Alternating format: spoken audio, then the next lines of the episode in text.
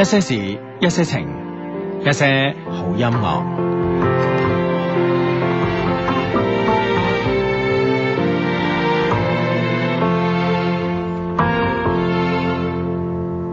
天真得只有你，令神仙魚歸天，要怪誰？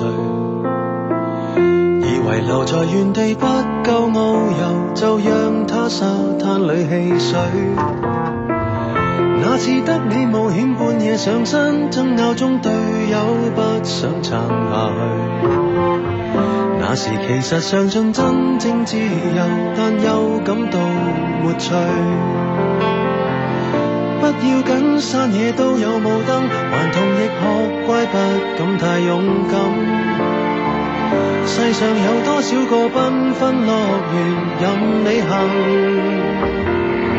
從何時你也學會不要離群？從何時發覺沒有同伴不行？從何時惋惜蝴蝶困於那桃源？飛多遠有誰會對它操心？曾迷途才怕追不上滿街趕路人，無人理睬如何求生？頑童大了沒那麼笨，可以聚腳於康莊旅途，然後同沐浴温泉，為何在雨傘外獨行？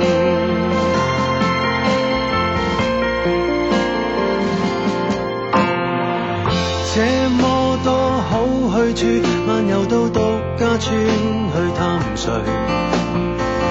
既然沿着尋夢之旅出發，就站出點吸引讚許。逛夠幾個睡房，到達教堂，仿似一路飛奔七八十歲。既然沿着情路走到這裏，盡量不要後退。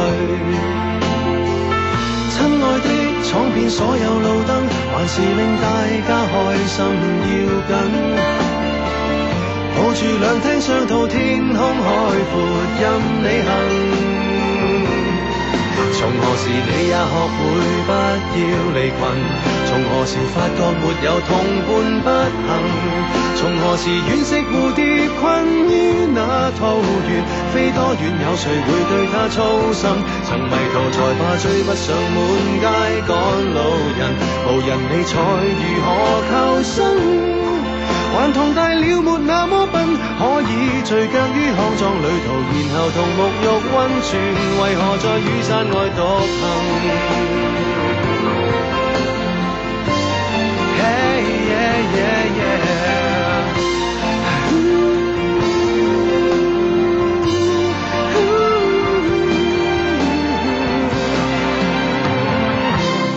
親愛的，等遍所有綠燈，還是讓自己瘋一下要緊。馬路、戲院、商店、天空、海闊，任你行。從何時開始忌諱空山無人？從何時開始怕遙望星塵？原來神仙魚橫渡大海會斷雲，聽不到世人愛聽的福音。曾迷途才怕追不上滿街趕路人，無人理睬如何求生？頑童大了沒那麼笨，可以聚腳於康莊旅途，然後同沐浴温泉，為何在赤地上獨行？頑童大了，別再追問，可以任我走，怎麼到頭來又隨着大隊走？人群是那麼像羊群。一首嚟自陳奕迅嘅新歌啦，《向問天》啦，咁啊，繼續咧開始我哋一些事一些情嘅呢個節目啊，星期日晚啦九點半打後啦，當然都會有我哋嘅出現啦，喺珠江經濟廣播電台咁啊，嗯，OK，咁啊，唔知你而家喺度做緊咩咧？咁啊，我同阿志咧就當然啦喺呢個節目誒誒、直播室裏邊咧做緊呢個節目助理啦，咁啊，當然啦，咁我相信咧好多 friend 咧都同我哋一樣啦，喺呢個聽心機之前啊咧啊，咁咧都睇咗一場酣暢淋漓嘅大勝啊，咁啊，富力主場咧就。五比一贏波啊！哇，犀利咁啊！一路已經係主場應該保持不敗喎。嗯咁啊，而且咧咁啊，積分排到第四啦，嚇咁睇下明年嘅亞冠嘅資格上面啦，嚇嗯咁啊，第五，第五就係第五啊，第五，但係咧第三同埋第四咧係同分嘅，啊即係係呢啦個誒人和同埋北京。係啦，嗯咁呢個明年嘅亞冠資格上面咧，仲存在住呢個競爭力㗎。係啊係啊，而且咧只係爭佢哋兩隊波咧三分噶嘛，分分鐘咧可以超越下啦一場就 OK 啊啦。下一場下一場對恒 大， 係喎大佬，係喎説話唔可以咁講， 係噃，點算啦？下一場啊係啦，咁啊，咁啊，誒誒，今晚咧列比都係去現場睇波啊，不哦過未睇完就扯啦，係嗯嘛？咁都睇到咁大比數，基本都我嗯諗即係都睇晒啦。係咁嘛啊係，咁啊咁啊開心啦嚇，反正咧誒廣廣州嘅球隊贏波開心，廣東嘅球隊咧喂，琴晚勁啊，啊琴晚呢個咧誒誒誒廣東日之泉即咧係。中甲，係啦，咁咧就去呢個遠遠赴呢個哈啊哈爾濱啊挑戰，嗯哼啊客場挑戰二比二啊，咁啊哈啊攞一分走咁啊，雖然咧就冇贏波，哇，但係有哇，但係有呢個亮點喎。點啊？個亮點 喺邊啊？因為咧就有兩個鬼佬前鋒咧都誒、呃上唔到場啊，停賽傷啊咁啦吓，咁啊啊哈喂前鋒冇人啊，點辦咧？啊就將隊裏邊嘅翻譯擺 。上去係咪啊？有波入，係咪咁犀利係啊啊，咁樣咁我估計咧，就下一場咧，廚師啊、司機啊嗰啲咧都會紛紛上場啊！真 係係咩？係啊，咁唔關，咁你即係日之前打唔打中超啊？咁 樣喂，點解唔可以打中超？我分分鐘呢啲仲勁啊，奇兵啊，大佬係咪先？係嘛？係啊。咁誇張咯喎！係啊，我相信咧就而家日之前嗰啲誒隨隊嘅呢個隊醫啦嚇，啊呢、個司機啦，誒、嗯哼廚師啦，都哇喺度有有肉試啊嘛 係啊，開始跑下步咁啊，練下氣咁啊，隨時下一場就可以上得啊！哎係啊，真係。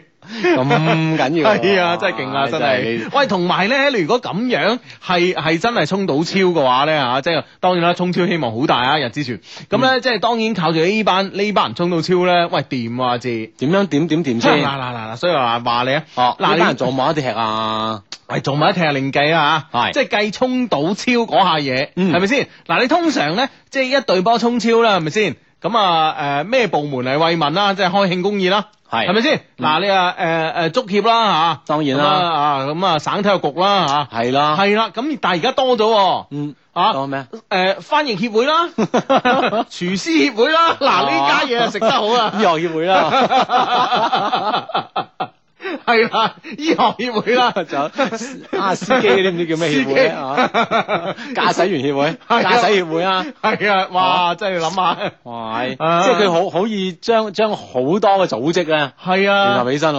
係啊，哇哇，勁啊，真哇！呢係，個中超真係啊，係啊即係中國足球百花齊放啊！係啊。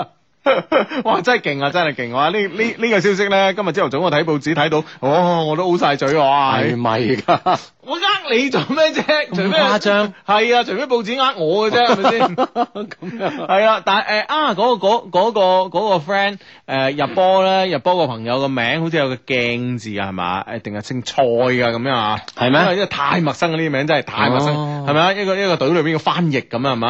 啊哈，可能平時同嗰兩個鬼佬咧接觸多啊，幫我做係翻譯啊嘛？係啊哦，又要練埋波咁做翻嘢係係啊嘛？唔係，即係同佢講嗱，其實點踢點踢，睇下好簡單嘅足球咁 樣。即係教練成日同佢講啊，係啊佢真係第佢係第一層嘅領悟。係啊，冇錯啦。即係有時咧，你聽得多，你會即係突然間之間會有呢樣嘢啊嘛。哦所謂嘅耳濡目染啊，係啦聽人聽得多，睇下睇 得多，實得係㗎啊實得嘅呢啲嘢係咪 先？即係好似咧，即係呢個誒啊嗰套嗰套書係叫咩咧？令狐沖《笑傲江湖》。嗯哼嗯《笑傲江湖》咧，最後咧，咪即係誒喺少林寺咧，咪出咗個咩大師話，即係唔識武功嘅。嗯，啊！日日咧就喺呢個藏書閣啊、掃地啊，成嘅。啊跟跟跟住咧就係、佢每日喺度鉗下鉗下啲係經啦，書啊鉗啊鉗啊嗰本咧就，但係咧唔知道嗰本原來叫做《九陽真經》啊嘛，啊係咪先？嘛，哦，鉗下鉗下識咗，係啊係啊，叫咩大師話嗰個叫唔記得咗啦，唔記得 係啊即係鉗住啲人咧，即係郭遠大師啊，唔記得啦。啊哈啊反正我知道掀下掀下，即係無論丹田啊咩啲氣就開始暈啦。係啊暈下暈下就話全身就舒筋活絡，之後又打通晒啦咁樣。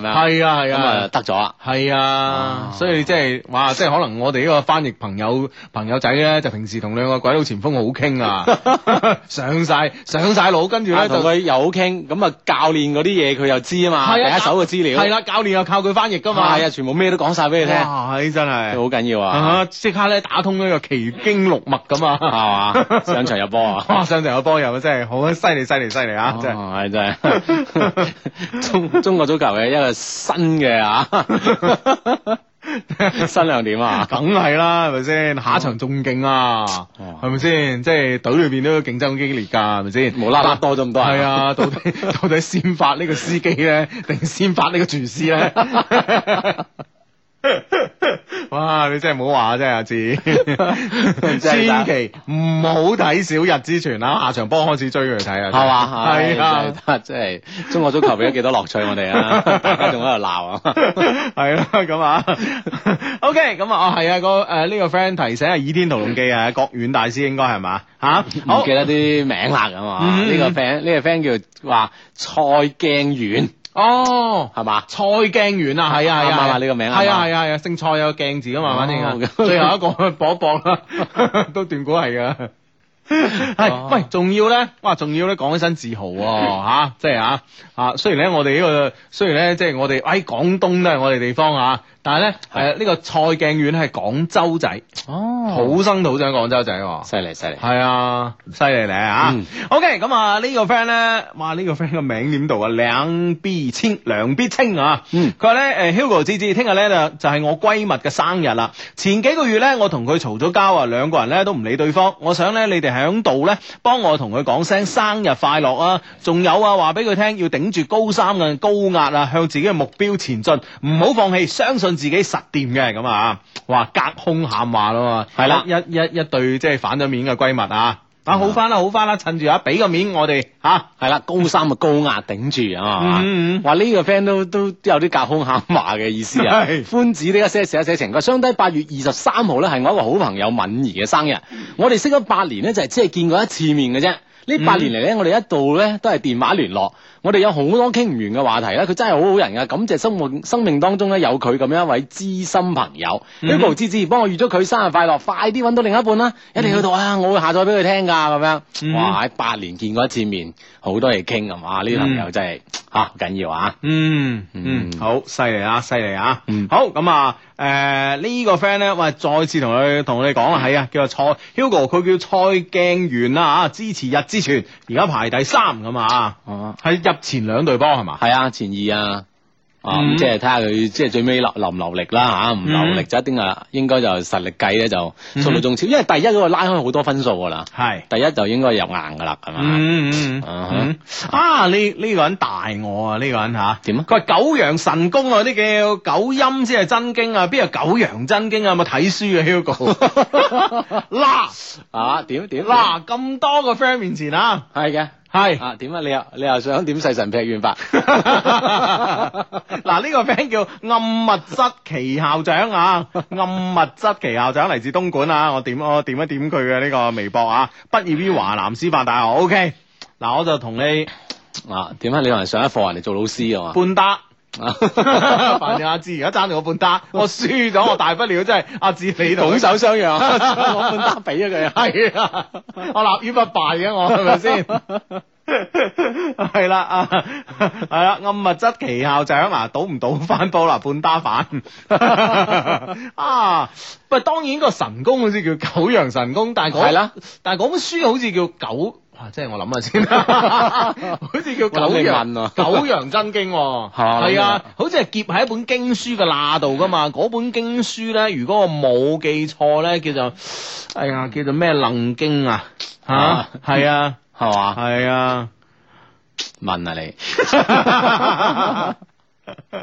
呢個 friend 話最最近咧好想認識分公司嘅前台咁啊係，但係咧佢對其他人咧都開朗熱情，就係、對我冷冰冰啊！而且點樣同佢講嘢都愛理不理，再加上咧我對佢一講話就好緊張啦、嗯請問相對有咩計咧可以幫我令到自己自然一啲，可以同佢多傾啲話題咧？即係希望佢都係 friend 嚟㗎。嗯。嗱，啊其實咧就識女仔咧就係、誒、大方啦、得體啦，係而且同一間公司嘅意識啦，係咪先？嗯當然啦，如果你真係要小技巧嘅話咧，我覺得都可以嘅。即係譬如話咧，誒、呃你自己嗱，你你自己求其咧寄啲包裹俾自己嚇、啊跟住咧就個地址咧就寫翻公司，嗯，下下都去到嗰個 reception 度。係啦，你點都即係經過佢手，係先啦再到你手。係啦，然之後佢就揾你，佢就會喺度同你呻，喂，你啲嘢點解寄嚟分公司嘅啊嘛？下次唔該寫啱地址等等啦嚇。係係，哎呀，唔好意思啊，唔好意思啊，咁，哎呀，真係麻煩，咁即係經過一兩次麻煩之後，唔好意思啊，唔好意思啊，我都唔知點解會咁噶，即係可能我啲朋友即係買啲嘢俾我啊，咁啊或者樣，地址有冇係改啦？係咯係咯，咁一兩次啊，係咯，不如，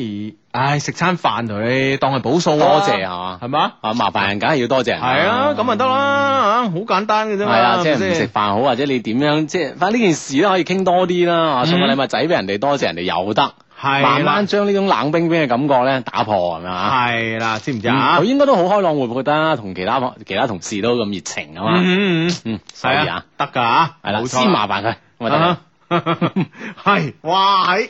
哇！哎，文藝青年啊，點文藝青年青年肥軒咧就話係叫做九陽真經 啊，咁 咧係嘛？係啊，心訣都話埋俾我聽啊，我得閒練啊， 叫做他強由他強，清風拂山江，他橫任他橫，明月照大江，他自狠來自他自惡，我自一口真氣足， 呢個咧就係呢個心訣。你你你你即係你，喂，即係一一般即係有啲武功嗰啲 嘢咧，睇過一次咧，你你記得幾多成啊？你一般頭先有幾句， 我我唔理，一一一一般係唔記得咧，就 即係即係好有悟性我我啊！就記得咧，呢位東莞嘅 friend 爭我半打 飯，我而家手上揸住一打飯啦已 經。呢個 friend 話：，喂，不如今晚講下打通任督二脈想做乜啦？咁 樣，喂，呢個話題即係如果萬一你真係任督二脈打通咗，你會想做啲咩 你咁？想做乜啊？哇！呢個話題真係緊要喎，真係。喂，順其自然啦，係咪先？講就講啊 啦，係咪先？系即系某日啊，你 係啊任督二脈被打通，係啊你。想做咩咧咁咩樣？奇經六脈啊，總之反正即係反正所有脈啦嚇，通晒啦哦通晒啦。咁啊，你想做啲你咩一啊？ 身好本領嘅時候啊，唔知點啊，誒，應聘保安啊 啦。定係特警咧咁啊，啊特種兵咧咁唔知 喎，真係傻 哦 咗啊！呢呢個話題好啊，哦啊得得得，係係係咁啊！啊呢個 friend 咧話掃地僧咧係天龍八部啊，最後咧收咗慕容復同埋呢個蕭遠山做徒弟啊，唔係笑傲江湖啊，頂你個肺！係咪？我覺得即 係好好似每本即係每本武俠小嗯説嗯咧，總有一個半個咁樣嘅人物㗎嚇係啊係啊不知不覺間又佢又不知名咁樣，嗯哼哇！擁有好深厚嘅武功咁樣。嗯哦，佢又係不覺意咁學識嘅。喂，天龍八部係天龍八部，最後即係收咗呢個蕭遠山同埋慕慕容復，即係呢個哦誒，即係費費事拗啦嘛，叫佢哋啊唔係慕容復，慕容復個老豆，慕容復嘅老豆啊嘛，叫咩啊？唔知叫咩啦，啊啊費事打啦嘛，叫佢哋咁哈樣。啊嗯哦，真係啊，犀利哇！呢、個 friend 話：，誒嗰啲人咩好啊？葵花寶典才是王道 啊！喂，葵花寶典嘅呢個心訣我 知啊，欲練欲練神功，揮刀自宮啊！即係 你唔係都話啦，對一一本武功秘 笈咧，如果你記得住嘅話咧，就你悟性唔夠，係嘛 完全唔記得悟性先高嘅，係 即係所以練唔成啊！你記得住 嘅話就咁噶嘛， 係我要忘記啊！要忘記啊，咁先即係練得成啊。 啊！ 哇！真係自從陳奕迅出咗《向問天》之後， 以後啲歌名全部都冇 冇合小説人 物啦。下一首歌大熱就係令狐沖噶啦，未必喎，未必佢 啊，可能會冷門啲喎。咁咯。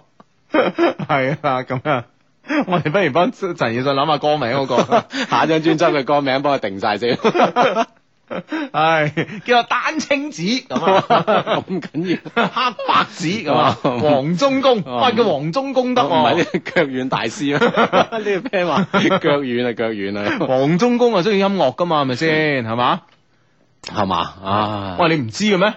我我我我就記得咧，就同凌永湖沖潭嗰個咧，嗰、啊個嗰個都好犀利噶嘛，啊叫劉咩話？即係幫佢彈《笑傲江湖》嗰個咧，哦，傳授俾佢嗰個，嗯哦係啊，即係跟誒住同佢一齊對彈噶唔嘛，係，佢咩可能對談啦？啊哦佢同係另外一個人對啊彈，係嗰個劉咩咧，就係名門正派嘅，跟住咧因為一首《笑傲江湖》咧，因為一首《廣陵散》，係就好似咧同呢個誒日月明教另姓秘嘅嗰個係。啊咁啊一齊咧，啊冇文化可以讀廢啊啊咁樣就 係啊姓秘嘅嗰嗰嗰個好似大家真係惺惺相惜，於是乎咧呢個劉咩劉咩風就退出退出江湖咁金噶盆嘛，洗手，金盆洗手跟啊住嘛對咩人人哋唔肯㗎，係啊係啊係哦啊啊啊係啊應該係咁啦係嘛，大概係啦， 係 咯死啊武俠之嘢真係。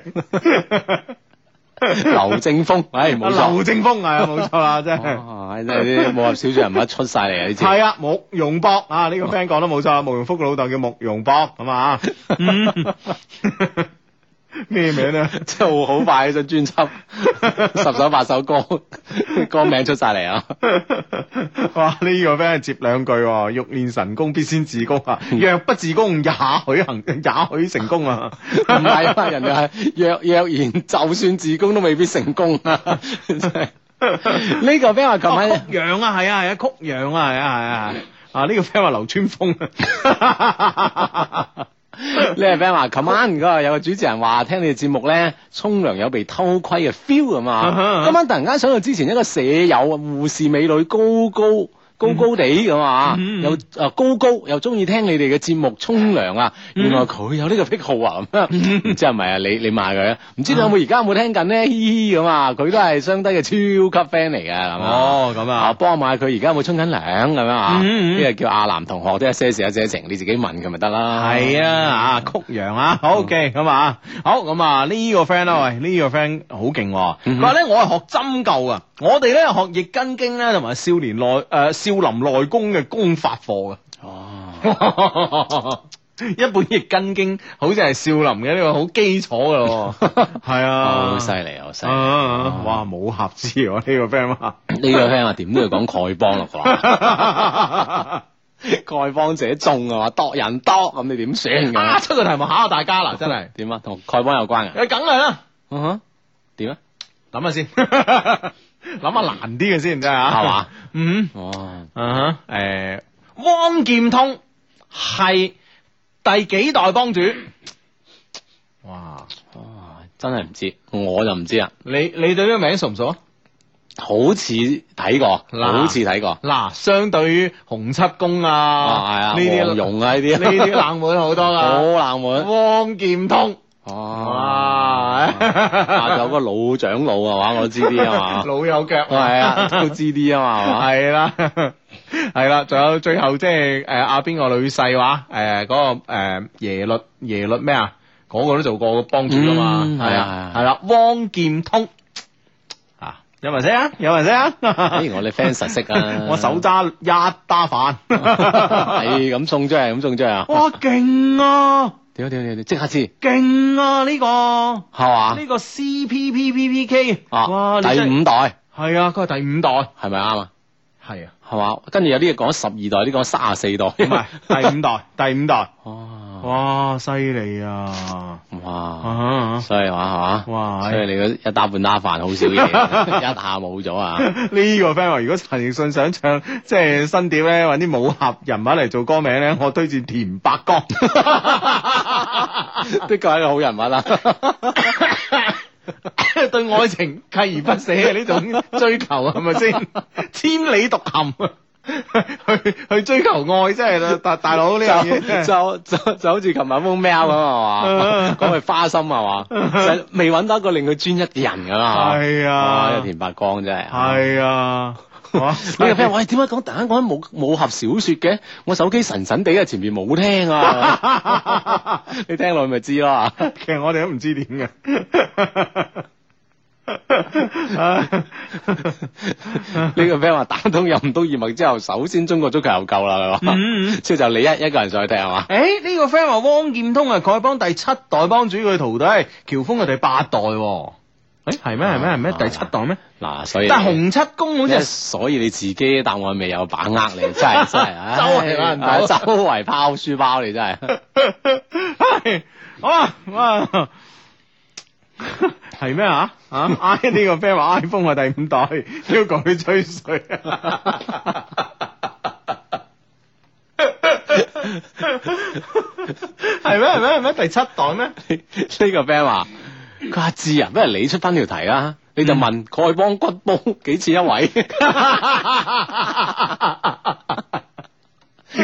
骨煲，但我記得好似係第五代嘅喎，真係。但係都都都好幾個人話第五代係《天龍八部》入邊講嘅。係啊係啊係啊，啊天龍八部》因為咧汪劍通咧誒、呃就唔信咗汪劍通同埋少林嘅呢、個呢、個呢、個方丈啦嚇，就唔知點解就誤信咗呢個慕容博嘅傳言，就走去雁門關嗰度咧就截嗰啲誒所謂嘅高手，就一下唔覺意咧就誒、呃就即係滅咗啊 啊啊蕭峰。啊啊，哈即係一一門個門咁滯，咁啊最後留低個細路仔就係呢個蕭峰咁樣啊啊嘛。最尾呢個秘密啊，驚天秘密出咗嚟。係啦係啦係啦，啊！哦。啊，系咯，咁啊，啊，真系系，因為我記得係第五代嘅，真係，啊係嘛？係咯係咯，哦洪七公係啊第幾 代？唔知 啊，第幾代真係唔知 啊。洪七公好似十幾代啊嘛， 呢個方呢個 friend 話汪劍鋒啊下一代就係汪 峰，坐啊坐啊，繼續坐啊！咩咩啊話你快，你哋快啲換話題啦，我聽唔明啊咁樣，係嘛？係啊，咁你睇睇啲武俠小説咁啊。 唉，係係冇錯。好咁啊！呢、個 呢、個 friend 話喺簡歷出埋嚟啊，汪劍東咧為丐幫第五代幫主，佢深得咧丐幫兩大神功打九棒法同埋降龍十八掌嘅真傳，佢個武功咧喺江湖上係一流高手，深受丐幫上下敬佩，德高望 誒、呃德高望重，是受人敬重的老英 雄。佢喺 呢度 copy 翻嚟。系啦，咁啊，繼續啊，一些事一些情，逢星期六及星期日晚咧，誒、呢、個誒九、點半打後咧，都會有阿志啦、同 Hugo 啦、小弟嘅出現嚇，喺珠江經濟廣播電台呢兩個節目小助理，咁啊，一做咧都做咗十年啊，勞苦功高啊， 嗯哼， 咁啊，當然咧，更加勞苦功高係我哋嘅一眾嘅節目主持人啦，聽一做嘅都係同一做咗十年啦嗯嚇。喺誒節目期間，可以通過新浪微博啦，一齊嚟主持呢個節目嘅。關注 Hugo 的一些事一些情啦，以及阿志的一些事一些情咧，就可以嚟做呢個節目嘅主持噶啦，咁樣嚇。嗯。嗯，系啦，，咁啊，當然啦，主持嘅方式咧就要同我哋即時嘅溝通啦，咁啊，OK，咁啊，诶、好多 friend 咧，其實咧都喺我哋呢度咧，即係除咗同我哋研究呢個武俠之外啦，武俠嘅世界之外咧，都有同我哋講講咧唔同嘅地方咧都有水災吓，係咁呢個 friend 咧就話肇慶水浸，呢、個 friend 咧就喺粵東啊屋企嗰邊水浸啊，呢、個 friend 咧就話家鄉咧英德大誒、呃大灣啊水浸啦咁啊，咁、嗯當然啦，我哋今日都今日都知道啦，由於呢、個誒誒落大雨咁啊，導致呢個泥石流啊，導致呢個京港線咧都癱瘓咗啦，咁啊係啦，咁啊，嗯連日嘅大雨咧，令到好多朋友嘅生活啦，甚至乎佢屋企啦嚇，特別好似嗯粵北地區啊、嗯韶關啊嗰邊咧，係好好慘嘅水情、水災咁樣啊。嗯，系啦，咁啊，都希望咧，即係诶，唔、知即係我哋當然我兩個小助理喺個節诶直播室裏边，唔知可以做啲咩可以幫到大家，但係咧，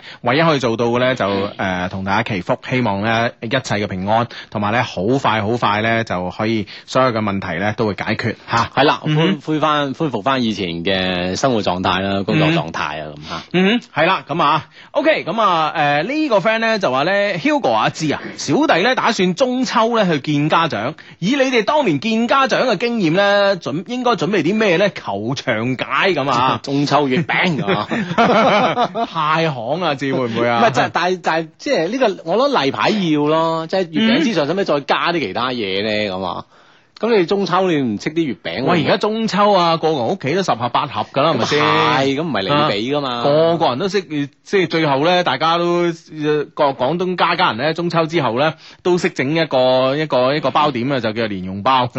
啊，所有餡包晒一齊。係啦，咁啊將個蛋黃咧，蛋黃咧就拎誒就拎出嚟，跟住咧就得得得得嚟蒸肉餅咁啊樣， 跟住咧嗰啲嗰啲蓮蓉咧攞嚟做包噶啦，已經係做啊，包啊！係啊，咁樣喂送月餅行喎，啊，嗯，哦，即係咁有啲咩新嘢啊？嗯，咁當然啦，即係咧呢樣嘢咧，首先啦，要問你女朋友嘅爹哋誒、女朋友啦，攞爹哋媽咪嘅料啦，吓，即係咁啊了解佢屋企啊，呢兩位老人家嘅喜好啊，係啦，冇錯，咁咧就睇下佢哋咧中意誒中意互相有啲咩啦，就算係食月餅咁啊，即係譬如話咧，嘿，我爹哋媽咪最憎食食月餅噶，或者我爹哋中意食月餅，但我媽唔俾佢食嘅咁啊。啊吓，啊就算兩個中意食咁咩餡料咧，咁啊係啦，冇錯啦，即係你送嘢咧，一定要有呢、個誒、有呢個內線，話俾你聽，即係對方中意啲乜嘢，你又送乜嘢啦吓。咁啊，當然啦，咁啊去見呢個家長啦，就有三樣嘢啦吓。第一就誒、髮型啦吓、就同埋着裝咧就唔好古靈精怪，係嗯咪先？除非咧阿 Auntie 同埋 Uncle 咧好潮哼，嘅好，古靈精怪啊，係啊， 謝賢咁 嘅，即係起碼你要大方得體啊，係啊。咁咁咧，但係咧我就諗算佢借言咁樣，你大方得睇，你都冇錯啊。係啦，冇錯啦，真係穩陣啊咁係啦，就算係謝賢咧，佢都唔中意佢嘅，即係呢個準女婿咧，古靈精怪噶嘛，係咪先啊？嗯啊，所以個安安咩咪冇咗咯，係嘛？哦按咩啊？之前同阿阿哦，同阿同阿謝婷婷，拍拖嗰個啊嘛哦，，嗰個嗯都唔算太古靈精怪叫嘅。叫咩？？安咩啊？安齋書嗯啊唔係唔係啊知按咩啦。二 張啊係啦，咁咧就 誒。咁啊，所以咧就髮型、着裝正正經經咁啊，咁咧最好咧褲褲咧即係都誒唔好着牛仔褲啦，咁啊恤衫西褲咁啊，即係老拖老土啲啦嚇，咁啊就誒俾人一個俾個俾人一個感覺咧就成熟穩重啊，可以將個女托付俾即係好你。穩陣啊！嗯嚇，即係即係交低俾你咧，係令人放心嘅。係啦，冇唔錯好啦咁即係咁流咁啊！係啦，冇錯。第二樣嘢咧就唔好叻唔切，知唔知啊？嗯啊，因為咧人咧食即係呢個係咪講到傾偈當當中咁啊啦？係嗯啦，言談啦啊嚇，第一個外表啦，跟住言談啦，第二點啊三部曲啊嘛，係咪？係咁啊，第二樣嘢咧就唔好叻唔切，即係唔好咧就啊咩咩，我知我知我知咁啊，唉，你知咁多做咩啊你？ 係咪先？咁你虛心咁樣。係係啦，咪啊？唉、uncle，哦，原來係咁㗎！哎呀，你唔講我真係唔知添㗎嘛。啊有禮貌，唔好即係立亂打斷人哋説話。係啦，冇錯啦。傾偈嘅時候咧，應該抱住一個好謙虛嘅態度啊。咁啊，人咧都中意咧自己講嘢咧，哇，有人聽喺旁邊讚㗎係咪先？係啦無論係誒外父又好，老細又好，係咪先啊？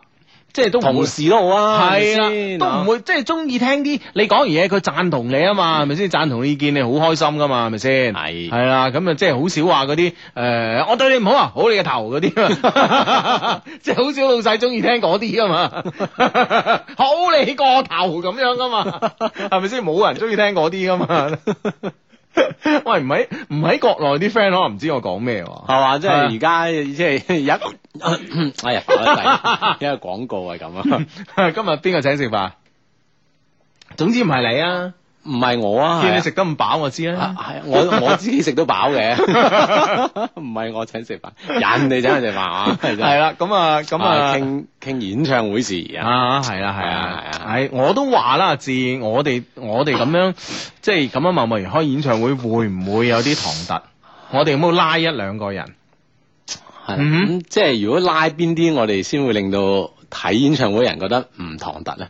咁嗱，首先我哋兩個，我哋兩個係即係我哋兩個都分工明確噶嘛，係咪先？嗯哼即係我係行偶像派路線嘅，係嘛啊，哦咁你係實力派噶嘛？哦，係咯， 係咯，係咯，係咯，係咯，咁樣都係啊， 都唔開得啊？咁但係我哋未曾試過開演唱會嘛，至係喎所以我你我你今經晚驗咪欠缺你啊。今晚去傾嘅時候，你有冇冇即係之前同我有個呢個交交交換意見？係嘛？咁咧，如果其實咧，我覺得應 該係揾揾個靚仔搭住我哋，啊又揾個唱得嘅，就搭住我哋係啦哦，啊即係嚇咁即即係係無論邊個搭邊個都好啦嗰個靚仔一定要靚仔過我，嚇，係嘛？係咪先？啊？唱啊，一定要要。唱得過我。但係好難揾得到啊嘛，你明唔明白？哦係啦，喺肥仔裏邊。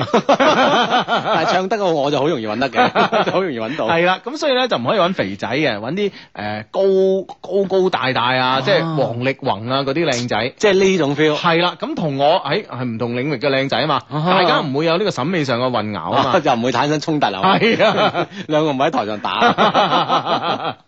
啊你放心啦，我呢樣嘢雖然你即係冇同你講 嚇，但我實會考慮到你嘅，係啊係啊我實會幫你考慮呢方面嘅因素咁啊，咁如果唱得咧又肥肥地嘅咧，不如就陳奕迅啦，咁樣係嘛？係啊。你諗下王力宏加陳陳奕陳陳奕奕迅迅加 Hugo 阿志，係嘛啊如果開場演唱會，哇！啲飛應該都賣得晒啩？ 喺邊度開 啊？咁你梗係你梗係人人多人少嘅啫，係咪先？咁係啦，啊我意思係問你飛埋一晒，即係睇你喺邊度開啊。 咁即係我哋而家試下水啊嘛，係咪先？啊睇下有冇 friend 即係想睇一個咁樣嘅演唱 會。 哇 Hugo 啊，志嘉、王力宏、陳奕迅，啊得唔得？？得唔得？吓，我諗廣州都天河體育中心啦，係嘛？最少啦，佛山都細幾年啦，係嘛？啊最少啦，係嘛？吓吓，係啊係啊係啊但係大家介唔介意聽啲咁嘅去睇啲咁嘅演唱會啊咁，嘅咁樣嘅演唱會係嘛？嗯係啦係啦哼，嗯哼，好似冇人冇冇人回應，唔信喎啲人。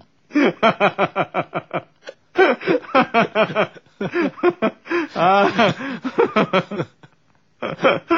唔信係嘛？你哋等住係嘛？系啊，你等住，唉，即係一些事一些情咧，咩事情都會發生嘅， 咩嘢做 得出啦？啊啫？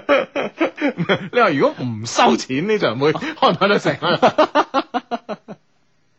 即係你講王力宏就係信唔收錢 啦， 咁我哋就冇開得搏成， 我哋又冇搏呢啲 啦。佢哋有期都已經得啦，係嘛？係啊，系好啦，嗱講講翻啱啱嗰個要去見家長嗰個喂，大佬你講到第二樣嘢啊， 你係走咗去演唱會啊你。一就係呢個服裝啦，男方得體啦；二係言談舉止要禮貌謙恭啦。 係啦，第三樣嘢啦，第三樣嘢咧就係話咧，诶、要咧喺佢哋面前咧適當咁樣表現啊、嗯你同你同呢、個诶、誒你女朋友嘅煙韌，嗯嗯嗱、嗱，呢啲咧係必須嘅。即係你因為哋咧嘅親甜蜜啦，係啦，你激發起即係你哋兩個之間會有啲互相嘅煙韌嘅呢啲呢啲嘅呢啲嘅表現咧，俾佢爹哋媽咪睇到。嗯哼因為咧有時咧即係譬如人梗係冇完人㗎啦，係咪先？特別即係即係啲誒外父啊咁啊，即係未來外父外母咁去揀一個男仔交自己個女俾佢係咪先啊哈？肯定好抱住一個好挑剔即嘅眼係光。多少有啲挑剔啦，咩叫多少？肯定 好嗬。挑剔嘅，有啲挑剔， 即係你有優點佢唔一定睇得到，但係缺點佢好容易俾人放大。係啦，但係咧，當佢見到你同埋佢個女咁 sweet，互相咁煙韌嘅時候咧，有時咧就會有心裏邊有句説話咧，就唉佢兩個咁好，嗯哼。啊、即係佢個女又咁中意佢。係啦，即係佢會企喺女佢個女嘅立場係嚟啦睇呢 件事。係啦，唉，就算有輕有有有啲缺點，唉都算啦，主要唔係啲原則性嘅問題。你明唔明白？嗯所以呢三招嗱，一定嗱，即係嗱，男仔去見家長啊，三招啊，今日今日呢個秘笈嚟公諸世啊，真係 啊！同呢個九陽神功同埋葵花寶典一齊面世，啊並都並 列㗎，都並列㗎，啫，冇話邊個叻啲㗎，呢啲比較 係啊，咁樣好好哇！好跟住呢啲 friend 因因為我哋嘅演唱會啊，嗯哼睇咗好多問題，係都好尖鋭啊！ 係。呢個 friend 話開演唱會之前咧，唔該你哋出書先咁樣。呢個 friend 話：萬一啲都係王力宏同陳奕迅啲 friend 啲粉絲咁點算咧？咁樣。都冇問題，冇所謂係啊嚇我哋嘅粉絲肯定啊，即係啊，啊。係啊，係係啊，即係好有包包容性噶嘛，我哋啲 friend 啊係啊，冇所謂嘅，又中意我哋，又中意陳，又中意 陳奕迅，矛盾㗎咯。 係啊，我哋就將個差別拉大，你知唔知啊？ 係啊，啲嘢係咪先？你 話兩個靚仔擺上台，咁有時真係啊，大家咩㗎嘛，係咪先？係啊，係啊，即係會相斥噶嘛，或者係啊，咁哦所以我哋呢我哋先計劃呢個組合得唔得？得唔得？吓得唔得？咁啊？嗯，係咁啊！哇！啲人咧唔信我哋識唱歌喎，哇！好多人話：喂，你哋可以扮棟篤笑啊！啊，請黃子華，請詹瑞文。喂，我哋兩個係演唱會喎，係咪係先？啊，係啊，係啊，係啊，真係啊！咩都得㗎，咩都得㗎，唉，反正不過好多好多 friend 咧出咗本書再講啦。咁 呢個 friend 仲直接咧市儈 佬，啊呢啲咁嘅市儈佬唔收㗎。佢 唉你哋開呢啲咁嘅演唱會有錢收我去咁啊！你呢啲 呢啲。你你你諗下，你日日去天河都有中心 企啊，睇下有冇啲咁好嘅事發生。如啊果有嘅話，我哋就做驚你係咪 先？係啊，你睇下有冇咁好嘅事發生啊嗱。唉，真係啊咁啊，嗯，好咁啊，講起見家長咧，見家長有禮嘅話啊，誒、呃呢、個另外一位 friend 咧就話咧，我哋咧都見過雙方嘅家長，但係女方咧唔係咁同，但係女方咧唔同意咁早去登記，我想快啲同佢登記結婚啊，求解答，求解答，誒、急急急，我點樣先去說服佢同佢登記咧？萬分感謝咁啊！我呢個家長又見過，但個女仔覺得誒唔使咁急，咁即係佢女仔本身嘅因素咧，定係佢屋企嘅因素啦？係咯。啊，即係呢個唔使咁急，呢、個背後係點嚟嘅咧？呢、個呢、個信息透露出嚟啊！係啦，冇錯啦。同埋咧，佢覺得唔急嘅理由係咩咧？係咪先？即係話啊，我哋仲後生啊，唔使咁急咁啊。嗯，啊哈！咁你其其實理論上嚟講啊，我覺得即係我作為作為男仔咧，其實應該係男仔唔急嗰個喎。啊吓。係啊，好少聽到係女仔唔急噶喎。但係即係我覺得即係背點解我頭先話係咪佢家長傳出嚟信息係咪女仔諗住咧就話唔好咁急住，等我用嗯用啲辦法咧再說服下屋企人先咁樣啊，係嗯咪屋企人佢屋企人咧對你有啲意見咧咁樣，係係咪呢種唔急法咧咁樣？嗯哼嗯哼啊，俾啲時間佢，佢同屋企人傾咁樣，嗯哼嗯哼。會唔會係呢種原因佔多數啊？係咯，係咯，係咯，係咯，啊，即係有可能係呢方面咯，係啊，係啊，所以你了解清楚呢個唔急嘅背後真正原因咧，你先有計去即係去實施啊。係啊，邊個即係令到佢唔急噶嘛？嗯，好咁啊，好咁啊，呢個 friend 咧，呢個 friend 咧就係萬能嘅雙低啊！上上星期咧，我師兄嘅媽咪啊，介紹咗佢外甥女俾我，哇，都幾靚噶！平時咧傾得幾好噶，彼此咧都有呢個好感，因為咧係異地啊，未曾見過面。周四咧係佢廿七歲生日啦，我問佢啦，想要咩禮物啦，佢話要千足金手鏈喎， 你係咪口賤啊你？ 但你估唔到對方一嘢咁樣啊嘛， 金金銀咁樣，金銀珠寶咁嚟噶嘛，係咪先？唉，咁啊，我同佢講，喂，我哋啱啱認識嘅喎，送啲咁貴重嘅禮物咧，唔適合喎，不如遲啲索啲先再送啊。啊，佢話又冇叫你送。啊！佢話咧，你問我中意咩禮物，我都有意見㗎，係咪先？啊之後咧就唔係點理我啦。咁我應唔應該送咧？咁樣 喂，睇嚟我哋 friend 即係即係即係就算送都冇問題喎，只不過應唔應該咁解喎係嘛？唔係啊，焗住啦嘛， 口俾人係咁逼住咗啊！係啊，口賤啊嘛，真係。貓貓咧咁啊，即係冇冇呢個險咧咁啊？ 喂，而家趁住金價跌咗，咁啊諗下咯，話已出口啦，係咪先？所以嗱，有時咧，你呢啲嘢咧，真係慎重啲啊，講嘢啊，正所謂病從口入，禍從口出啊，係嘛？係啦，即係你啊諗住咧，即係你即係起碼你會有啲應對嘅，你先開口係嘛？嗯啊，對方咁直接咁樣嗯，啊，即係我覺得即係呢呢件事嘅份量咧，對於你嚟講唔係太緊要嘅話，啊啊經濟上嘅話，嗯哼咁記意出口啦。係啊，都冇計啦。係咪先？但係咧，喂阿志，咁我嗱平時傾得幾好喎，異地未曾見過面喎，未曾見過面個女仔問你攞千足金喎，會唔會都係？我建議個 friend 咧買張紙，嗯買盒墨水。哼， 點咧？今日買支毛 筆，寫三個字啊！佢寫幾個字送俾個女仔就寫 啊！千足 金噶嘛？情比金堅，喂，會唔會你係見下面，即係比如，即係呢份禮係見面嗰下送嘅，你係袋喺 身先，啊見面先嚟決定，係咯，即係送唔送出手啊咁樣。係咯，係咯，係咯。啊，係送情比金堅呢，定係 送真金白銀呢？咁樣啊？ 係啊，送四個字，送幅字俾人啊！雖然我幅字又唔係好靚， 但可以代表我心情，就係情比金堅。 送啲仲堅過金嘅嘢俾你。唉，即係 講明我對你一片情啊，情深至海 啦，咁啊。啊嗱，呢啲 friend 啊，呢 friend 啊，係咪咧？係咪咧？衰多口啊！呢、個呢、個，唉，呢、個 friend 話衰多口啊係咁噶啦，咁啊樣唉，真唔知點 點收科啊！呢個 friend 話：，喂，你哋兩個唔好咁跨界得唔得？咁點 啊？即係我哋後場賣演唱 會，佢話搞到呢個三不像啊！我哋我哋早已不止三不像啦，係嘛，十不像啦，我就哋唔知唔知係點樣樣啦，自己都唔知自己想點都 啊！都冇 所謂啊！呢個 friend 話：如果有場咁嘅演唱會，我破產都 去。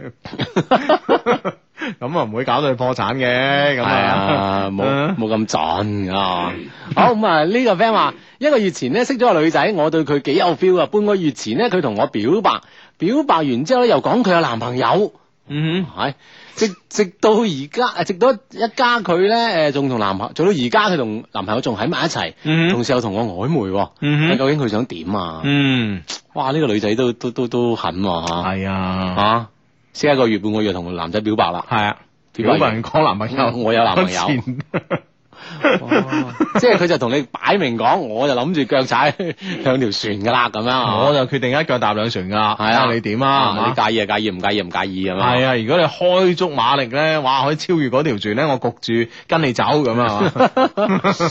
哇！喂，撞到啲咁嘅女仔，即係即係少少啲心理承受力，你都真係唔好同佢玩喎。我坦白講喎，即係我唔知呢個 friend 咧，佢本身即係話誒，本身即係自己對感情嘅睇法點 啦，同即係埋冇同埋工作忙唔忙啦咁樣。啊係咁，如果俾着我咧，如果真係即係未結婚啊，如果俾着我未結婚啊嗰輪咧，又冇咩嘢做啊咧，我真係試下㗎喎，嗯係咪先係嘛？啊？我睇下玩到幾耐啊？係我睇你玩得幾耐？咁樣樣係啊。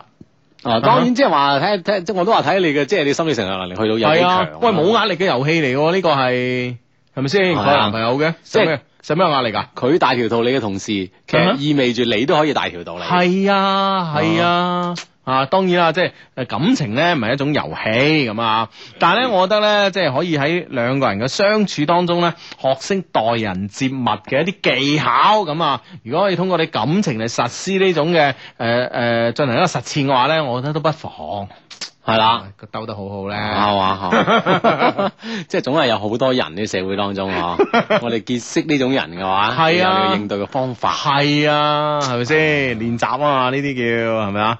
好咁啊，呢個 friend 咧就話呢個 friend 叫一些事一些情 Yoko 啊，Yoko 佢話咧雙低啊，今日咧你哋喺正佳廣場咧搞呢個低迷聚會啊，玩嘴對嘴喂糖水遊戲啊，哇！唔知你哋有冇去咧？咁啊，我冇去，我驚我忍唔住，忍唔住食糖水定點啫？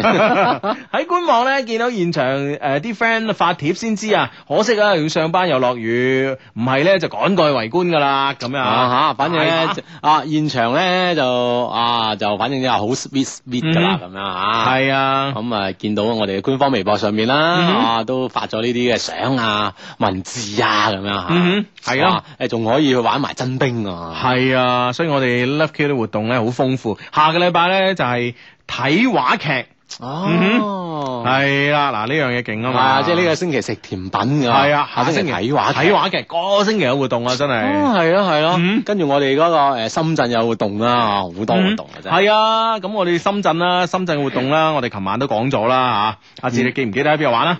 深圳嗰個咩啊嘛， 誒咩啊？啊係咪咩歡樂海岸啊嘛？啊，犀利喎嚇係嘛喺呢個歡樂海岸啊，椰林沙灘啊，哇！係啊我哋咧有場 party 啊，咁啊係，啦，咁啊嗯就好多誒好正嘅歌手啦，現場同你一齊玩嘅咁樣啊，嗯哼，從晏晝咧一直玩到夜晚嘅啊，嗯哼啊，哇，好勁啊！嚇係啦呢個咧就叫做咧爽動紅趴，哦啊嗯哼。哇係啦，我哋同可口可樂啦、成華啦嚇，嗯一齊同再要你一齊 join 埋嚟玩嘅係嘛？係啊，得閒嘅話一齊過嚟玩啦，吓，嗯。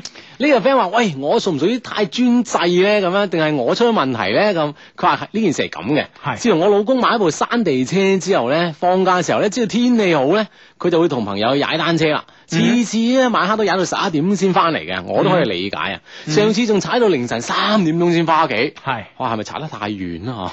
嚇我發脾氣之後咧，仲被佢嗰啲朋友話我專制啊，話、嗯哼我妨礙佢踩單車啊咁樣。嗯哼 Yes，佢話我而家咧懷孕當中，佢喺外地工作㗎，只要只能夠放假佢先翻嚟同我見面。嗯咁哼翻嚟見面咧，佢仲要去踩山地車咁樣。係咯，我覺得真係男仔唔啱喎。係啊，我覺得。男仔唔啱喎。係啊，嗯就算你唔係懷緊孕，可你喺本身就係異地啦，嗯嗬，哼翻嚟咪多啲一齊相處嘅時間咩？係啊，難得係咁樣，係 咪哦你先？話偶爾踩單車鍛煉下身體 O K 啊，照得閒就去踩。嗯哼，哇，有時踩到凌晨三點鐘，啊踩去邊啊？嗯哼，唔知喎嚇。。嗬係啊係啊，即係踩距離比較遠 啊踩翻佢 住佢自己住嗰地方攞翻啲嘢，再翻返嚟啊！ 係啊，哎呀，唔記得帶換洗衫褲 添，係有一轉翻嚟啊！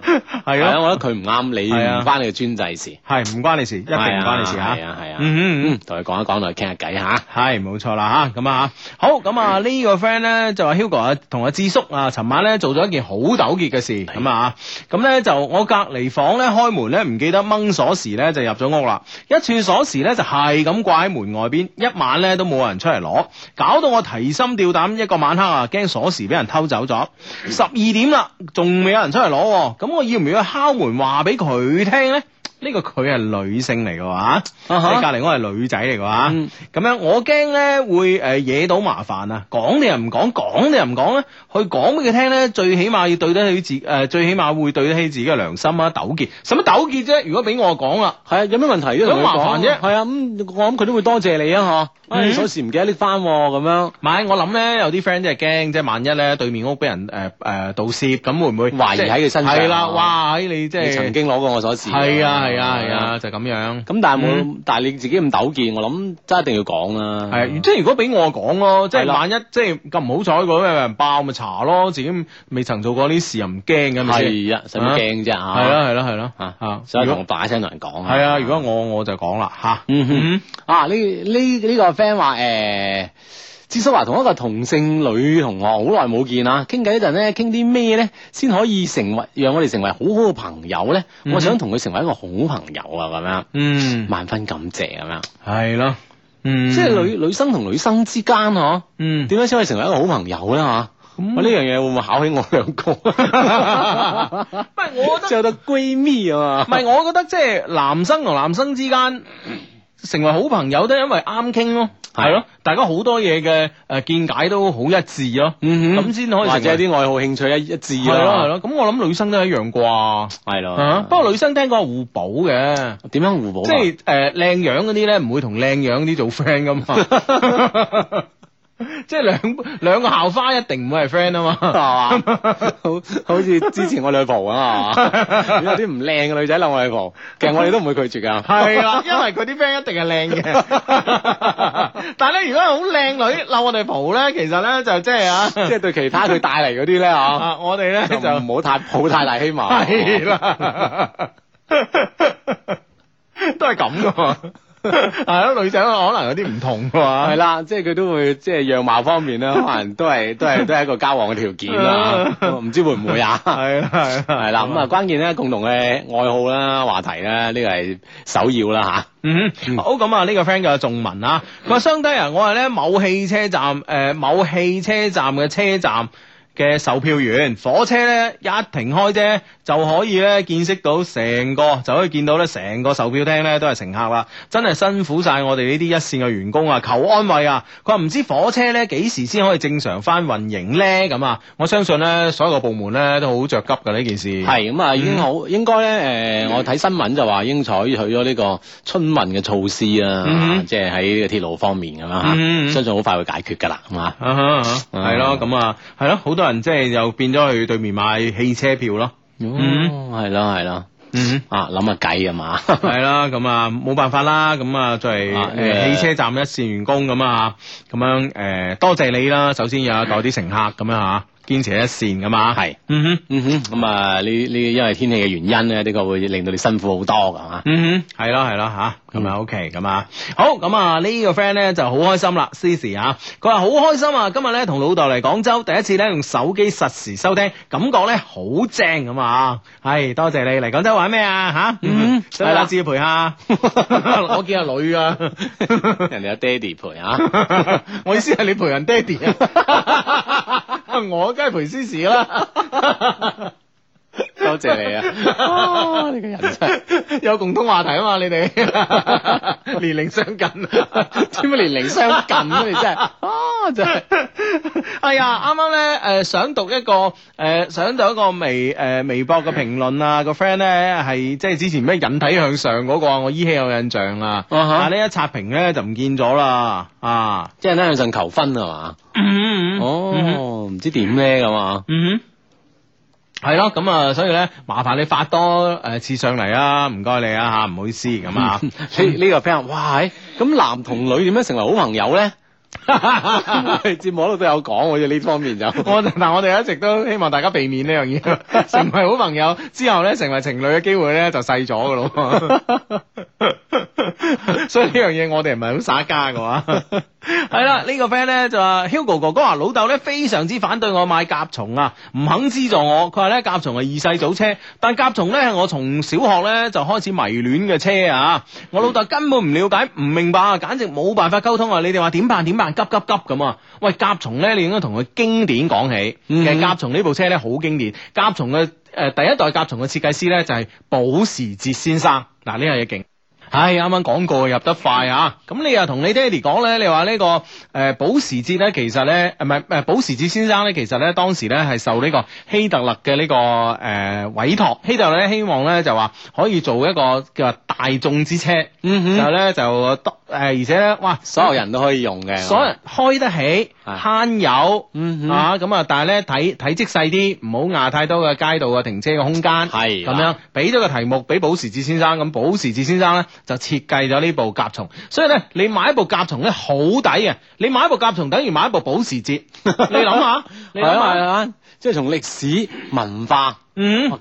故事啊嘛，係啊，你話呢啲係同二世祖冇關係嘅，哦係二世祖開 mini 嘅，啊， 呢個人呢啲有冇得罪你？ 冇二世祖啊，幾好啊，幾想做啊我，唉，真係發夢都想做二世祖啊，嗯唉，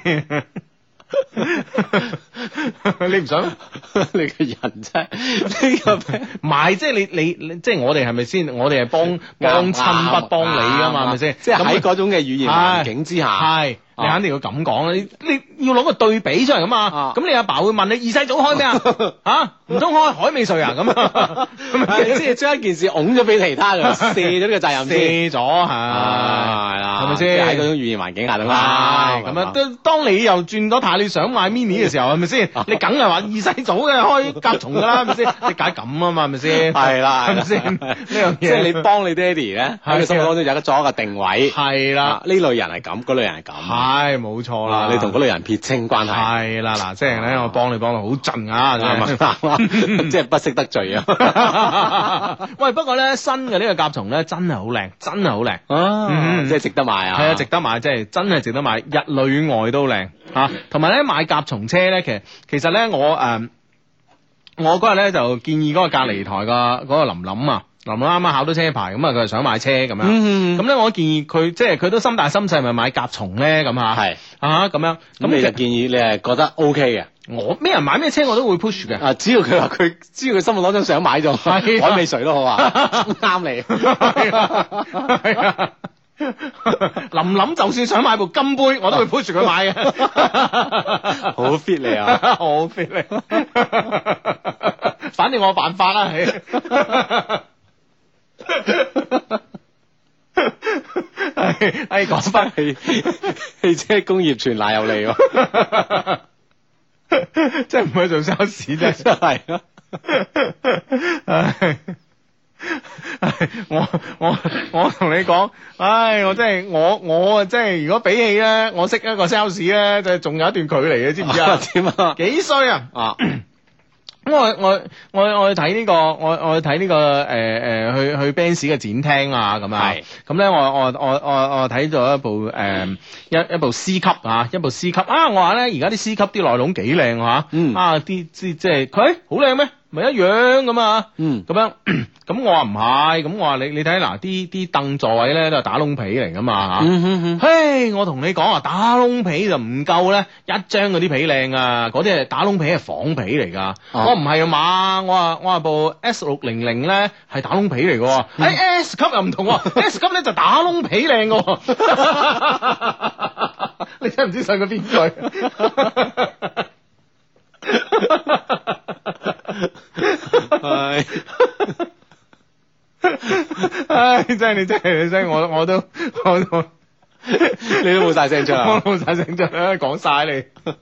係啊，咁啊，喂，講翻林林啊，啊林林又係想買誒、呃部甲蟲啊嘛，咁我我我同佢講咧，即係首先從外形 上邊，其實呢個 friend 咧，你你即係想喂買，人人哋做車節目噶嘛，仲使即係你同佢講咩？當局者迷，旁觀者 哦 清。 O K，你繼哦續，你繼續。我即係我話個疑問問下啫。唔係次我唔係次次反應咁快 嘅，我 即係可以問就最好，唔好問。喂，大佬你真係咁大整蠱啊！我同你講，係啦，咁咧即係我俾個意見佢，其實呢個意見咧就啱啱想買甲蟲嗰、個嗰、個 friend 咧都可以參考，即係可以同你爹哋講嘅。其實咧甲蟲咧有個好大嘅好處，大家都唔知嘅，大家都忽略咗個好處，就係、佢外形。嗯，啊，你而家今時今日咧，你你你你買部誒 B M W 好啊，買部咩咩名車都好啦，買部嗯哼波誒誒波子啊咩都好啊。咁咧，但係咧有一樣嘢咧就話，你部車嘅款咧係一定會過時嘅。但係咧，你只要買呢個甲蟲咧，你部車係一定唔會過時嘅。嗯你五十年之後，你你睇翻咧，仲係經典。哦，係啊，所以佢呢部車有呢個好處。所以再一次證明，唔係二世祖車，嗯嗯啊，係嘛，係啦，二世祖唔係你。要成日要換噶嘛，嗰 啲係嘛，要換新款噶嘛，系啊，得唔得啊？哦啊，我呢個 friend 話大眾俾咗幾多你 啊？遲 遲啲佢收 B N W 啦，呢個 friend 話點解要講海美瑞㗎？海美瑞唔好，海美瑞梗係好梗係好啦！啦我同你講，海美瑞真係一部非常之好嘅車。我同你係講，啊海美瑞即係無論性價比啦、入邊個空間啦、操控啦，都非常之好嘅，係咪先？啊，真係，所以唔係啊係講笑啊，唔係講笑嗯啊嗯嗯 呢個 friend 話 Hugo 阿芝啊，前排我同男朋友去旅遊啊，喺酒店咧就滾咗五日床單，哇哦！咩事都冇發生。哇哦！ 佢話佢男朋友話咧，而家咩都冇，唔可以俾到咩佢，嗯就唔同我發生一啲嘢，嗯真係好男人啊咁樣。嗯係咯係咯係咯，即係佢即係講俾我聽，佢有一個好好嘅男朋友咁樣。嗯，係咯係咯，但係即係誒呢樣嘢唔一定要畫等號嘅。系啊，我覺得兩誒、呃，當然啦，即係我覺得誒、呃即係無論係發生咗或者未發生，其實都係好嘅一面嘅。嗯，係係啦啦，發生就發生個好，唔發生唔發生個好啦。係啊， 都係好嘅一面嘅。哇！真係無論點，你個男朋啊友係一個好嘅男朋友啊。係係係啊，嗯嗯，恭喜你啊！我再一次同同大家講，海美瑞咧係一部非常之好嘅車，性價比高，內籠空間大，操控好簡單，嗯嗯非常之好，係啊好到不得了啊嚇。啱啱點解會講海美瑞嘅？即係咧，海美瑞咧係可能係同即係誒甲蟲啊呢啲咧，佢個有個一定嘅對比性啊，即係海美瑞係會比較大方商務一啲啦大方得體一啲，係啦嗯係啦係啦但係咧就話誒誒對比起身咧，呢個甲蟲咧會另類一啲咁樣啊嚇。！嗯我哋啱我哋啱先提到都會提到金杯嘅，其實嗯哼， 都係好車係啊，啊！係啦，金杯都好噶，係啊係啊只好正要只要有人想買，我一定可以 push 到你。將佢種種優點講晒出 嚟啊！係係。好咁啊，誒、 即係今晚變咗車節目啦。咁雅閣咧，雅閣當然好 啦，係咪先？ 其實咧喺我嘅世界裏邊咧，冇一部車係唔好嘅，每每一部車咧都有佢嘅特點。如果唔係，佢就唔可以喺呢個世界，唔可以唔可以喺呢個世界裏邊生存得到啦，係咪先啊？執咗啦，係係咪先？啊就算係執咗個車廠，佢都係好嘅。係係嘛嘛？？譬如話悍馬啦，係咪先？而家即係嗯啊，應該咧就都就執就執就執噶啦，基本上執噶啦，係咪先？但嗯你可以話悍馬呢部車唔好咩？係咪先？啊，你睇下邊啊邊個觀點同角度去睇嘅啫。啊，嗯，存在就合理嚇。存在就合理嘅，所有車都係好嘅，所有車都有個優點嘅。嗯嗯，而且所有車嘅優點咧，都係絕對大於佢嘅缺點嘅。嗯，一定啊，係冇錯啊，係 嘛啊咁啊呢個 friend 話讀唔讀喵咁樣係啊？係啊係讀緊，準備讀就係等你呢句啊嘛，我係啊先係脱離呢個汽車嘅苦海。 費事俾人做個牌子問 啊！唉好咁啊！诶、呢、個 friend 話快啲講啊，下星期三亞冠比賽你點睇？肯定恒大贏啊啦！係啦，主場先咁，梗係一定贏噶啦，唔使諗馬陣，仲要大比數啊，因為仲要應對客場啊嘛，係咪先？係啊，係啦，係啊，我諗都係真係真係都係最低消費三比零呢個呢個天天體嘅定律嚟㗎啦，嗯嗯嗯冇咩傾啊，係咯係咯。如果冇三咩牙至天 體， 咁咩？下次你沖涼嗰陣啊嘛，你話 都啱嘅，都啱。系呢封 email 咁啊，Hugo 阿志啊，希望咧你哋喺百忙之中咧去抽一點點寶貴嘅時間咧睇睇以及回覆我，教下我應該點做。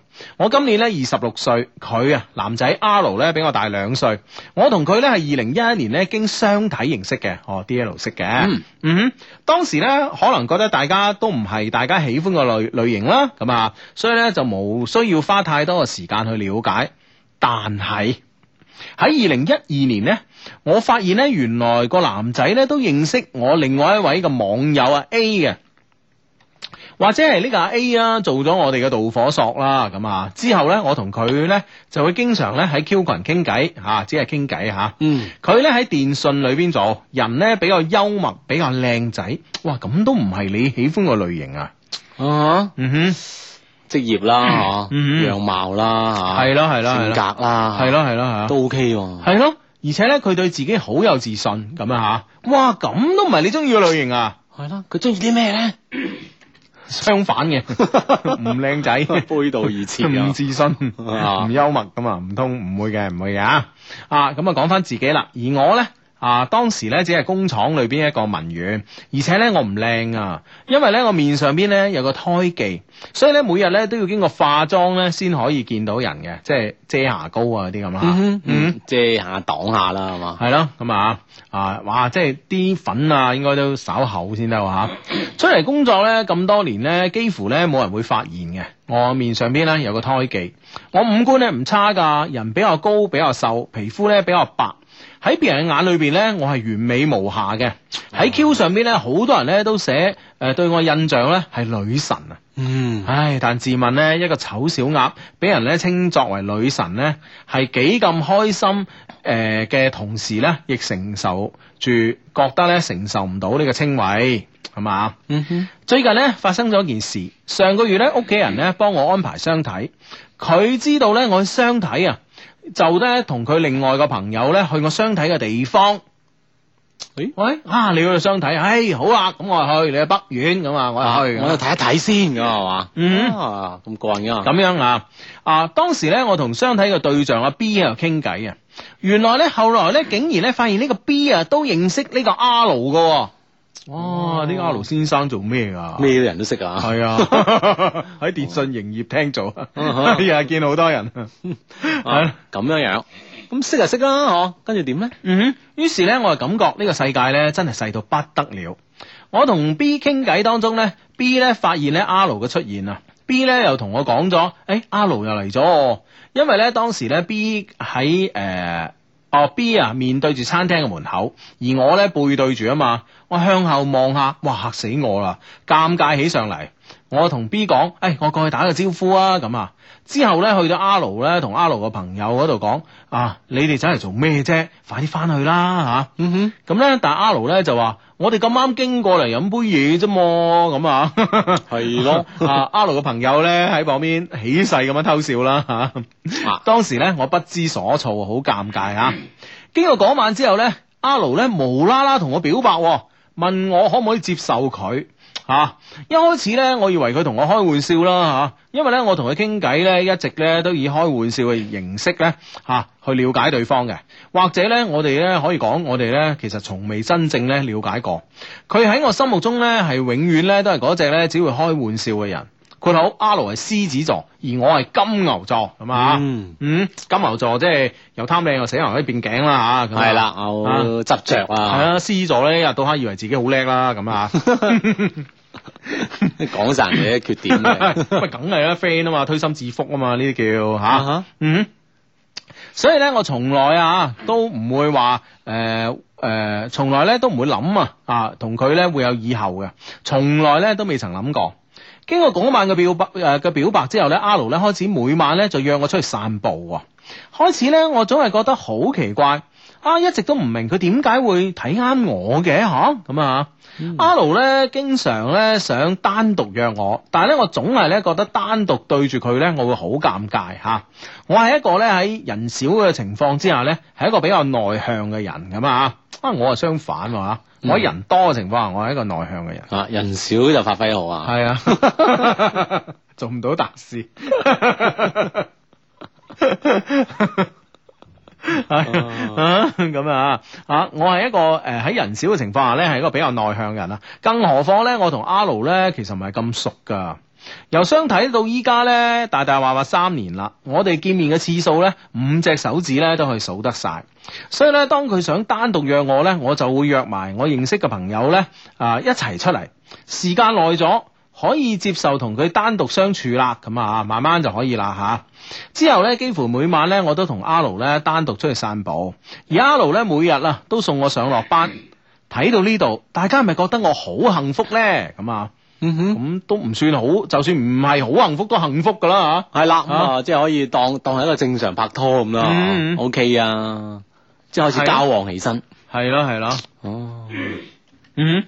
呢個 friend 有目標的温温啊，金牛座不知幾好，我梗係知金牛座好啦。對對對，我係仔就係金牛座嘅，嘛？嗯哦，啊，唔使好係嘛？梗係啦，係。咁咧就誒，咁、啊真係幾好喎、啊、即係幾幸福噶嚇、或者咧，我未知道佢之前呃誒嘅、事咧，我係幸福嘅。有一次咧，同佢傾偈當中咧阿 l 同我講咧，佢同佢前女友咧分手兩個月。佢前女友咧係我小學嘅同學，我好唔明啊，點解誒可以同一個二十六歲嘅女人講分手嘅？二十六歲嘅時候咧，女誒、呃、對於一個女仔嚟講，有人同佢講分手，係對一個女性嘅致命打擊啊！咁，喂，咁大家唔啱咁話六啊二歲都可以分手啦，係嘛？係啦，咁唔通佢廿七等到廿七歲佢就唔致命嘅咩？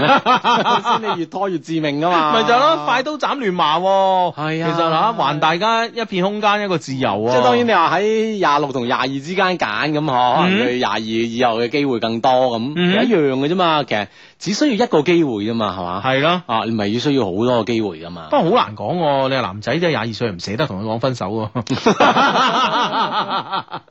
系咯，系咯，即系你话，即系我谂分手对于每个人嚟讲都系一个打击啊咯，即系咪一啊个致命打击咧？就唔一定嘅，嗯係咯，係咯，係係咯嘛。嗯嗯，係咯，咁啊，其實我覺得又唔可以咁樣，即係好似阿志話齋啦，係咪先？咁快刀斬亂麻啱㗎，你係啊唔應該咁樣諗，唔應該咁諗吓。嗯哼，啊哈，咁樣誒、呃我覺得咧，反正咧就好大打擊咯，因為女人嘅青春咧係有限噶嘛，而且啊，佢仲話佢前女友係 V 嚟㗎，哇！我崩潰啦，一個男人啊，明知一個女人二十六歲，仲要啊誒。呃誒，佢、就話前女友 V 我崩潰，而且仲要咗人哋嘅第哦，即係佢女朋友同佢交往之前仲係 V 咁啊哈啊。啊啊！我崩潰啊！一個男人咧，明知一個女人二十六歲，而且咧仲要咗人哋嘅第一次，再咧捨，再咧放棄咗人哋啊！呢種係咩心態啊？咁樣，咁我又覺得哈咁即系可能你即系我哋嘅 friend 咧，入边所讲嘅係表象啦，係啦啊但係內裏佢本身嘅好多嘅矛矛盾啦，你係唔知噶嘛，嗯哼係哦係咯咪先？係咯啊！所以我覺得，我覺得呢樣嘢係誒呢樣嘢，即係唔可以咁樣講啊，係啦，我覺得唔可以咁樣評價人哋咯。係啊喺戀愛當中，每個人都有每個人嘅故事啊嘛，係咪先吓？佢話咧，誒、佢話咧，我啊真係接受唔到咁嘅男人啦，因為咧我仲係 V 啊，我好驚咧我自己會好似佢嘅前度一樣咁嘅遭遇啊，而且咧我同阿盧講，三年咧我都未曾試過拍拖，我唔想咧再讓任何一個男人咧嚟傷我嘅心啦。我同佢講咗出嚟，我嘅我同佢講出嚟我嘅愛情觀吓、分手咧就絕對唔可以做朋友嘅。佢話咧，既然佢錯開啦，咁啊。誒、等佢繼續錯落去啦，咁啊， 佢嘅意思係啊，既然已經開始追我啦，就會繼續追落去嘅，咁啊，啊哈，唔會我停嘅，係嘛係啦，可能我同你相識有個錯誤，但係你俾我錯落去啦，咁啊， 哇，呢啲都哇都緊要 啊都文藝男青年 喎， 嗯就讓我錯一次啊嘛，係啦啊，我錯一世咁啊， 問你怕未咁啊啊。，OK，嗯啊！之後咧，佢依然咧每晚咁約我啦，同埋送我上落班，直到琴日啊。因為我之前提過啦，啊，唔知你哋記唔記得啦？我面上邊咧有個胎記，嗯，我鼓起勇氣同我媽咪咧去咗某間整形醫院咧接受治療。哇！我忍受住呢個疼痛啊，任由激光喺我面上燃燒啊！哦，而家咧，我嘅面咧三分之一咧同毀容咧係冇分別嘅。醫生話咧，到結痂咧，誒、到甩皮咧，需要一段嘅時間，至少一個月嘅時間咧，先可以恢復到之前嘅狀態，最起碼咧，先至可以化妝。嗯咁咁我呢段時間揾咩藉口唔見呢個 R 咧？而且啊，係我我係今次咧係第一次治療，一共咧需要三次嘅治療啊。哦，三個月之後呢，我將會接受呢第二次嘅治療。我好驚俾佢知道啊，有邊個可以幫幫我啊咁啊！我尋晚呢想同佢講噶，但係始終開唔到口。一個男人會唔會接受佢追求嘅女性呢？接受誒呢、個整容嘅手術呢？我個心啊好糾結，邊個可以話我知呢？康復嘅時時間點可以即係避免見到佢咧？呢段嘅時間嚇，第一次治療可以瞞過啊，咁第二次、第三次咧點算咧？拋咗好多問題俾我哋啊！啊其實都係有關佢呢個面上呢個胎記嘅原因啦，嚇之前嘅交往咁。其實我諗即係話應該係會越嚟越需要嘅時間會短嘅。我第一次需要一個月，後尾慢慢就時間會慢慢縮短噶啦，嗯唔係咁樣正常嘅理解下。係哦，咁你一個月可唔可以有你嘅即係出差啊、旅遊啊咁樣嘅原因咧？如果唔唔想即係告知呢個真相俾佢知咁樣，嗯。咁我諗呢個係冇冇乜太大問題嘅喎。嗯，哇！我哋嘅 friend 啊，阿 Stephen 咧就係單純嘅妹妹 啊，廿六歲單純嘅妹妹啊，咁啊，嗱咁我我其實咧覺得嗱，首先咧我係覺得咧，即係去除胎記啊，或者係除癦呢啲咧，就唔算整容嘅。係咯，嗯哼。哦，只不過我都我我都有胎記噶，係咪啊？不過生小腿啫嘛，我費事除 佢。你生喺邊度 噶？我好似胎記唔，我查下先今晚，今晚查下先，有啲部位要人哋幫你抄噶。係咩？係啊，哦，真係唔知喎睇唔到，噶嘛？你你冇可能你眼睛可以睇到你身體睇到全身每一部分啊全身每部分你唔可能㗎嘛。我先自己睇下先。係係係啊啊啊啊啊或者你用啲好高科技嘅嘢，啊哈，例如一面鏡啊啦。 真係高 科技，實在唔得兩面鏡啦。啊係嘛通過呢個光學折射嘅原理 係，啊，你可以睇 晒啦。啊係嘛都唔一定，我覺得係嘛係啊，咁多曲線係嘛？ 不過你曲線係少過我。 係咯，即係呢樣嘢唔屬於話，唔好理佢屬唔屬於整容啦，啊嗬。其實我諗呢件事係好多人係可以理解嘅一件事嚟嘅，嗯。即係唔使話咁唔。係，但係你你關鍵咧就咁樣啊字，你之前俾我睇到，喂，我呢度有個胎記，我想除咗佢喎，嗯嚇、咁嗱你支唔支持我啫？哇，係男係男人都希望自己女朋友靚噶啦，係咪先？係，而且呢啲又唔係即係陽，唔唔係爭啲講埋個名先啊！即係你唔 係。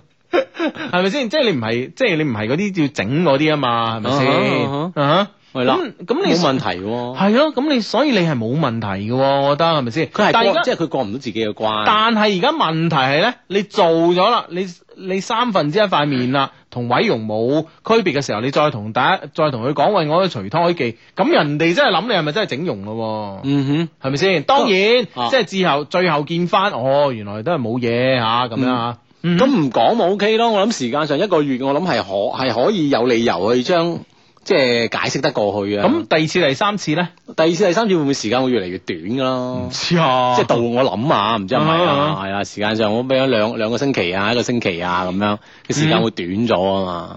嗯嗯啊，即哇係首先係你自己過唔過到自己嘅關咯，跟住即係有冇需要向對方去講述呢件事嘅真相啊？嗯，我覺得如果俾我就會講咯。哇！呢一輪都見你唔到喎，唔可以見你啦，因為我我面上邊咧有塊胎記，我平時咧用遮瑕膏遮住噶。咁琴晚媽媽咪咧就喺醫院幫我整，哎呀，原來咧好煩㗎，要等成個月啦先可以結焦啊，好翻啊咁樣。嗯哼，即係咁樣講咯，直話直説，我覺得係最好嘅。哦。啊哈咁啊，咁我諗即係好似佢即係寧願為你錯嘅人，佢肯定講話啊冇所謂啦，唔介意啊，嗬、嗯哼啊仲靚咗添，肯定會咁啊，係啊係啊會有一番安慰嘅言語啊嘛，係啊係啊，哈即係咁嗱呢。件事就交代咗過去啊，係咯，冇錯啦。嗱，好好多 friend 都話，好多 friend 都話，我覺得可以直接講咯，係咯，即係直接講啦。 啊呢、嗯個 friend 從另一個角度講，直接講，佢坦白同佢講啦，反正你都唔係好妥佢啦，佢接受唔到咪算咯咁 樣，即係咁樣令到自己嘅心安啲 啊，反正你仲猶豫緊肯唔肯咁啊。哎呀，猶豫緊肯唔肯係話俾我哋聽嘅啫，其實佢心裏邊一早肯啦。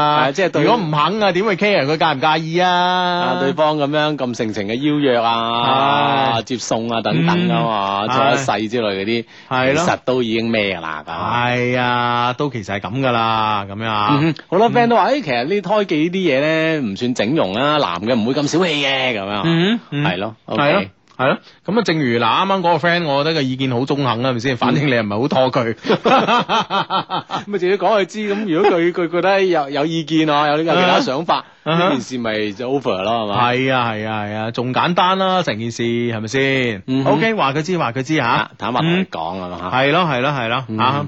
我好多 friend 即係啊，我覺得女仔咧就往往將呢件事嘅焦點啊唔係放喺呢度啊，啊 好多女仔咧都都係話，哎呀做激光好痛㗎，咁呢呢呢個 friend 咧就話咧，哎呀，其實咧只係可以淡化㗎，唔一定可以完全消除嘅，你唔好呃佢啊，大佬。啊哈！誒咁，因為佢可能一係仲要做三次啊嘛，可能會唔會就一次比一次淡咗？嗯咁就算已經淡咗好多嘅話，冇明顯嘅話，其實對呢件事已經有好大嘅幫助啦嘛。係你本身即係遮就唔使遮得咁啊咁緊要啦嘛。嗯啊，我諗係肯定會應該會有效嘅，究竟係咪即係個效果去到邊咧？係啊，咁有冇去到咁勁咧？即係我哋唔知啦，係咪先係啊嗯嗯嗯，系所以啦，嗯咁啊，希望我哋嘅 friend 咧，即係诶，同佢呢個男仔阿盧講完之後咧，咁啊有一個好嘅消息話翻俾我知啊，好樣唔好？？嗯係咁啊，今日節目最後咧，送一首歌俾所有咧，誒、我哋廣東所有嘅唔同地方受到呢、個誒、暴雨侵襲而有水災嘅朋友啦，好冇？送上譚詠麟嘅一首舊歌，下星期再見，嗯，拜拜。拜拜。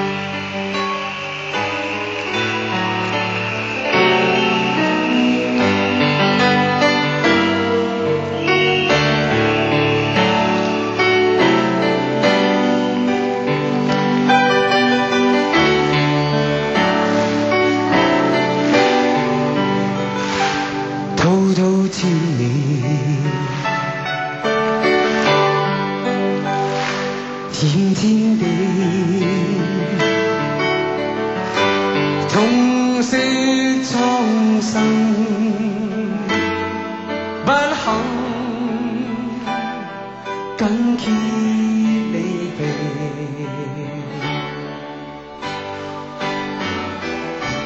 家不在他身，不可再生，留低只有傷悲，偷偷裏，假使一個是我。問我怎麼過？秋秋裏，假使一個是你，你怎去度過？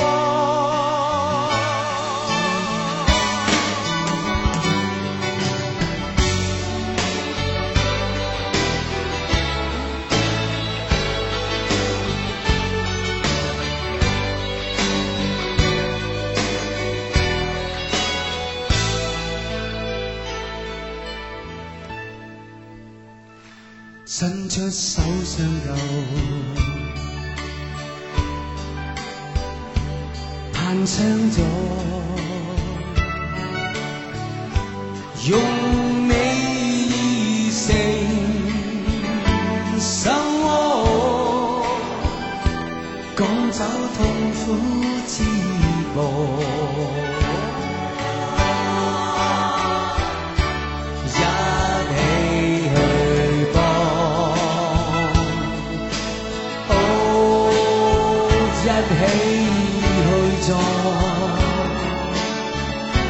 同聲高唱這歌，偷偷裏一起